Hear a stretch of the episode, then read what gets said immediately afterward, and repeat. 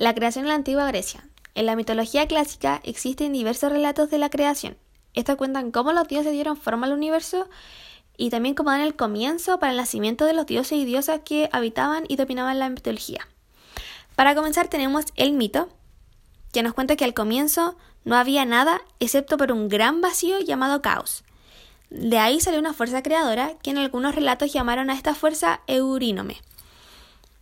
Este relato llamado El huevo primigenio nos cuenta que Eurínome copuló con la serpiente Ofión. Luego de esta unión, Eurínome tomó la forma de una paloma y puso un huevo, al cual Ofión se enrolló para empollarlo.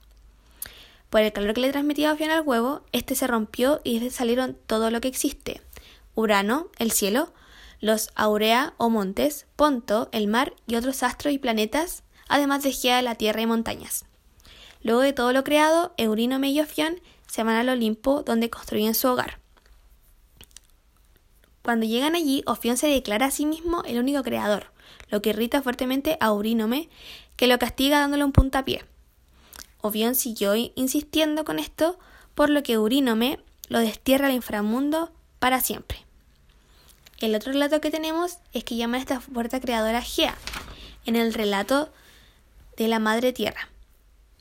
Este esto cuenta que Gea y Urano hicieron el amor y que de esto no nacieron lagos, mares y las primeras razas que habitaron la Tierra, los cíclopes, que poseían 100 manos, 50 cabezas y 100 brazos. Luego llegan los de un solo ojo, hábiles guerreros, que según fuentes atacaron al dios Asclepio, por lo que Apolo, su padre, los mató.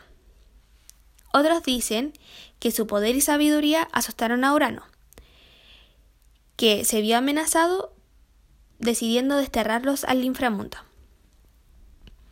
Pero la raza más importante fue la de un grupo de gigantes llamados titanes, ya que fueron los primeros gobernantes de la Tierra, dejando de heredero a sus hijos que se convertirían en las divinidades más grandes del mundo, destacando uno de ellos a Crono, dios del Olimpo.